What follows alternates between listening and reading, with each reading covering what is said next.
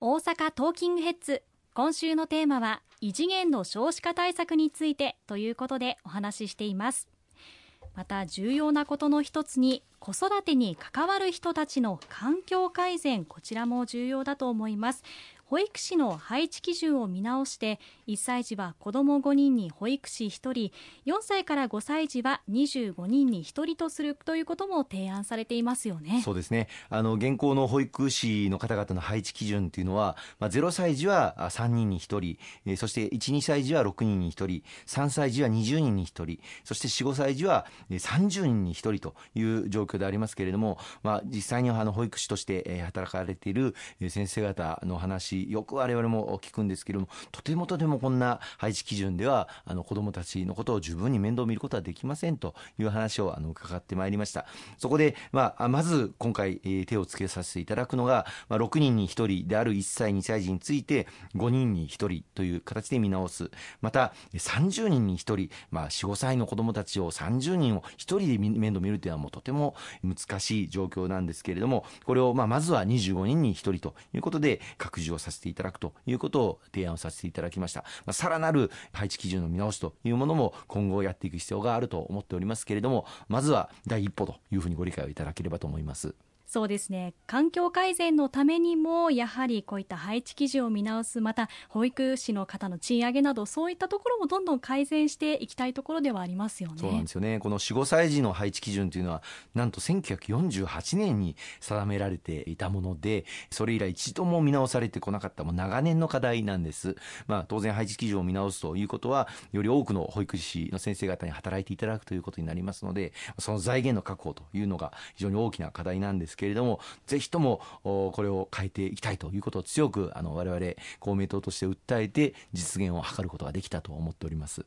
かりました。また子どもの医療費助成に関してです。小学生以上の医療費を助成する自治体に対する国庫負担金の減額措置は廃止し地方の取り組みを後押ししていくことを決めました、はい、そして子どもの医療費に関しても地方自治体で大きく異なる部分もあったためこの辺も全体的に手厚くしていこうということでしょうか？そうなんです。あのようやくこれも大きく前に進んだというふうに思います子ども医療費助成制度これを全国高校3年生まで拡充をしていくということをあの訴えさせていただいておりますがその大きな壁となっているのが実は子ども医療費助成制度を各地方自治体が拡充をすると国からの国民健康保険への支給額が減額されれるというペナルティーがつけられているんですね。で、これも以前からの公明党の訴えで、就学前の子どもたちに対する医療費助成であれば、国保の減額調整は行わないということは拡充して、まあ、これでかなり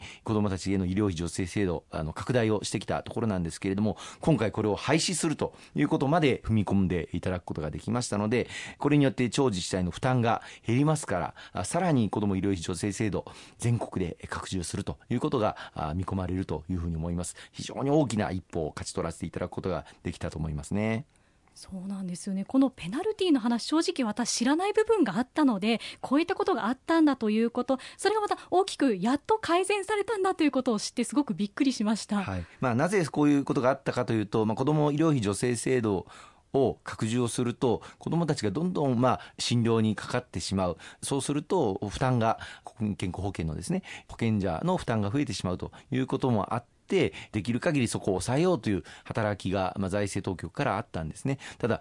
子どもがやはり健康に安心して過ごせるそういった環境を作っていくのはもう何よりも重要な方向性ではないかということで、えー、私ども公明党としてこの子ども医療費助成制度の拡充ということをずっと訴えてきましたのでこれが大きく一歩踏み出せたこと大変良かったなと思っております。非常に大きな一歩というふうに思います。えこのほか高等教育無償化では返済不要の給付型奨学金の対象の拡大を検討していますよね。はい。あのこれも長年公明党として訴えてまいりました。まあ給付型奨学金制度あるんですけれどもこれの対象者が所得制限がございまして非常に限られている状況を今回大きく対象拡大することができました。あのこれまでは年収380万円未満の低所得層の学生を対象に給付型奨学金等をあの支給してまいりましたけれども今回は対象600万円まで拡充をしその対象としては理工系農学系の学生また多子世帯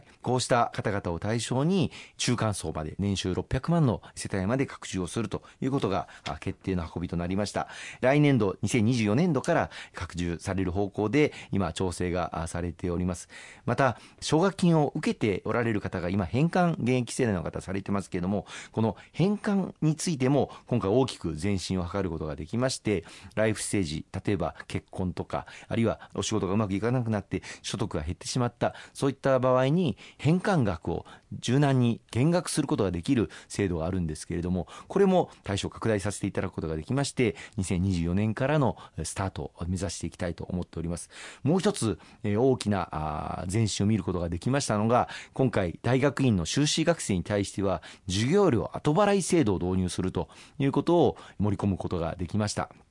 あの対象となる方々とかの具体的な検討はこれからになりますけれども大学院修士課程に入る方々の授業料は卒業されて就職された後に後払いをしていただくという制度を導入することになっております。ぜひ多くの方々に大学院に進学していただいて日本のイノベーションを発揮していくその先頭に立っていただきたいと担い手になっていただきたいという思いでこれも実現することができたこと本当に良かったなと思っております。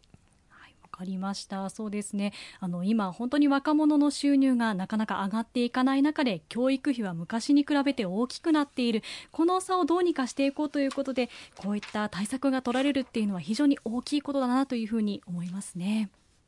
そして出産費用についてですが将来的な公的医療保険の導入も検討されていますよね。はい、あのこれも出産費用をまず見える化していくということが大事になってきます。具体的にどういうサービスでどういう金額でそれぞれの医療機関あるいは産婦人科が